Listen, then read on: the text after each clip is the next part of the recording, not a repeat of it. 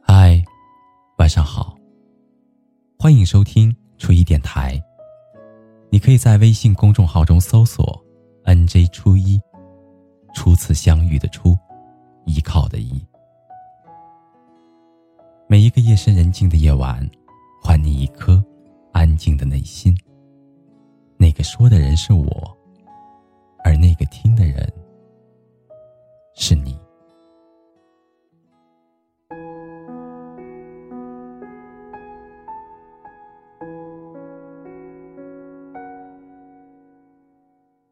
暖暖跟我说，她和前任男友分手的时候，最痛心的不是就此形同陌路、各安天涯，而是他发的那一条短信。短信的内容是：“那六千块钱，你什么时候方便就打给我吧。”那六千块钱是暖暖的父亲遇到急事儿的时候，她从男友那里暂借的。当时加上自己手里的积蓄，总共凑了三万块钱给家里。说好的是要借，但是两个人的关系一直都还不错，甚至都有想到将来，所以事后也就没有太着急的去还。可是不料，就在暖暖刚刚提出分手，并且还没有掰扯清这段关系的时候，对方就开始索债了。其实前男友也不是真的想要那点钱，他只是想用这样的方式去刺激一下暖暖。在那段时间，暖暖刚刚丢了工作，手里的钱很有限，而他这么做无非就是想让他难堪，他想要发泄心里的怨恨。她的男友也始终在认为是暖暖背叛了他，爱上了别人。原本暖暖对于这段感情还有着一丝眷恋，可是这样一条短信的出现，却把他推到了决绝的立场当中。真正的问题不是在于钱，而是在于人心。五年，他们两个人五年的感情，难道敌不过六千块钱吗？从二十岁到二十五岁，他把最宝贵的青春都给了他，难道敌不过六千块钱吗？暖暖这个人从不是一个贪图便宜的女孩，就算是男友不说，这笔钱她也还是会如数的奉还。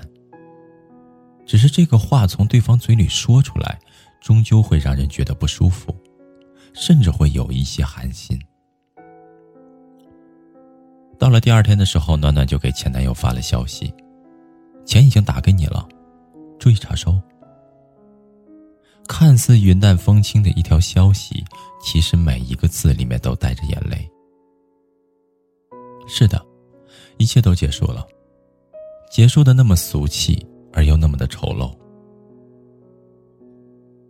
之后的生活很快，暖暖有了一份新的工作，她把全部的精力都投入到工作当中。所以我就问他，要不要这么拼？他回答我说：“一定要。”因为我不想再那么狼狈和不堪了。爱情这件事儿啊，不是倾尽所有就会有一个好的结局，但是工作不一样，只要你是真的努力，他就一定不会辜负你。后来，暖暖的事业开始走了上坡路，从最初的月薪三千，一路飙到了六千五，加上年终奖。年薪基本上都在九到十万的样子，而这在四五年前，这样的薪资虽然不算太高，但是也不算低了。当周围的姑娘们开始陆陆续续传来结婚的消息，而暖暖依旧是单身着。那个时候，不懈努力的人会说：“差不多就行了，还是多操心找对象的事儿吧。”而羡慕嫉妒的人会说。财迷心窍了吧？赚钱没够。而我也对暖暖说过：“你现在是不是觉得只有钱能够带给你安全感？你是不是现在不太相信感情了？”暖暖笑了笑，没有直接回答我的问题，而是说了一句：“我可不是那种失恋一次就骂全世界都没有好男人的主。然而，也就是在那天晚上，我在暖暖的微博里看到了这样的一段话：我努力的赚钱，不是因为我爱钱，而是这辈子我不想因为钱和谁在一起，我也不想因为钱而离开谁。如果你问我在爱情和面包当中选什么？我会告诉你说：“你给我爱情就好，面包我自己买。”看到这句话，我总算是懂了。暖暖是再也不想与爱情当中掺杂任何关于金钱的关系，他想要的是一份纯粹的爱，不为钱而委屈谁，也不想将来为了钱而被迫离开谁。写到这儿的时候。我又忍不住想起了倩姑娘。倩姑娘爱上了一个家境并不富裕的小伙子，对方也是有情有义的人，但是倩姑娘的父母就是不同意。倩姑娘为了跟心爱的人在一起，她和父母断绝了关系。最后，她的父母连她的婚礼都没有出席。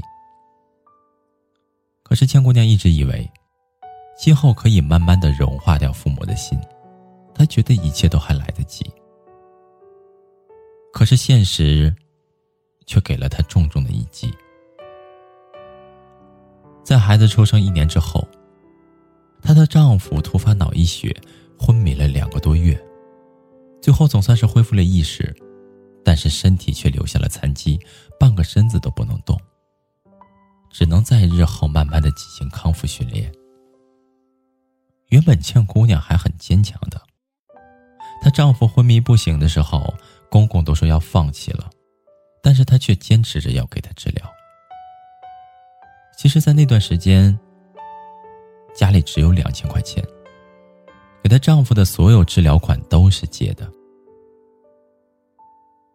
当这场风波过去之后，所有的人都以为天下太平了，至少人都还在呢。可是没有想到。时隔一年之后，倩姑娘在撕心裂肺的痛哭当中离婚了。生活的重负她背负不起，每个月不足三千的工资让他对未来失去了信心。当年所想的不过是想要找一个能够依靠终生的情郎，但是让他没有想到的是，生活还有这样的时刻。山一样的男人也有可能会倒下。有的时候我在想，如果倩姑娘能够撑起这个家，年收入不菲或者有着出色的事业，那这个结局会不会好一些？就像是我们熟知的那个女演员刘涛，在众人的瞩目之下，她嫁给了王珂，但是却在婚后不久目睹了丈夫生意一落千丈，并且陷入了重度的抑郁当中。可是刘涛没有放弃这段感情，她也没有放弃王珂，而是一点点的帮助王珂戒掉了药物的依赖，以更加大气、更加深邃的形象出现在荧屏上。演艺之路也走得越来越宽。提起她所做的一切，她的丈夫王珂说：“别人都是风风光光的嫁入豪门，而她。”是嫁给了我，只身撑起了一个豪门。于平凡的女子来说，我们不奢望豪门，但是能否在生活遇到滑铁卢的时候，撑起一个简单平凡的家，继续把日子过下去，行不行呢？在近两年，我的工作一直排得很满，辛苦是肯定的，但是我也很享受这份踏实和自足。我在不断的努力，希望每年能够进一步台阶。而颇有意思的是，身边有很多的人跟我说：“一个女孩子那么拼干嘛？你赚钱没够啊？”我通常都是不解释的，只是偶尔会顺意的说一句：“说没有办法，天生劳碌的命。”其实事实上是。我赚钱不是因为我多爱钱，而是我看到了生活充满了变故。唯有让自己变得足够的强大、足够的优秀，才能够撑起自己想要的生活。而于感情上来说，经济独立是我的资本，也是我的骄傲。遇到了比我优秀的人，我不会觉得高攀了他；遇到了真爱的穷小子，我也不会让两个人的日子过得太寒酸。而这，才是我努力赚钱的意义。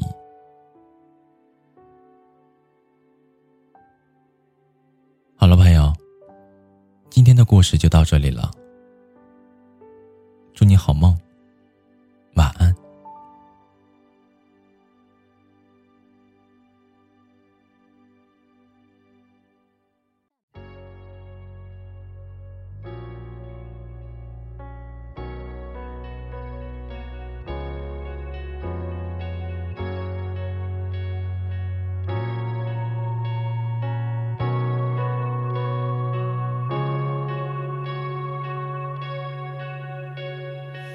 是你的面孔，带给我是笑容，在我哭泣的时候；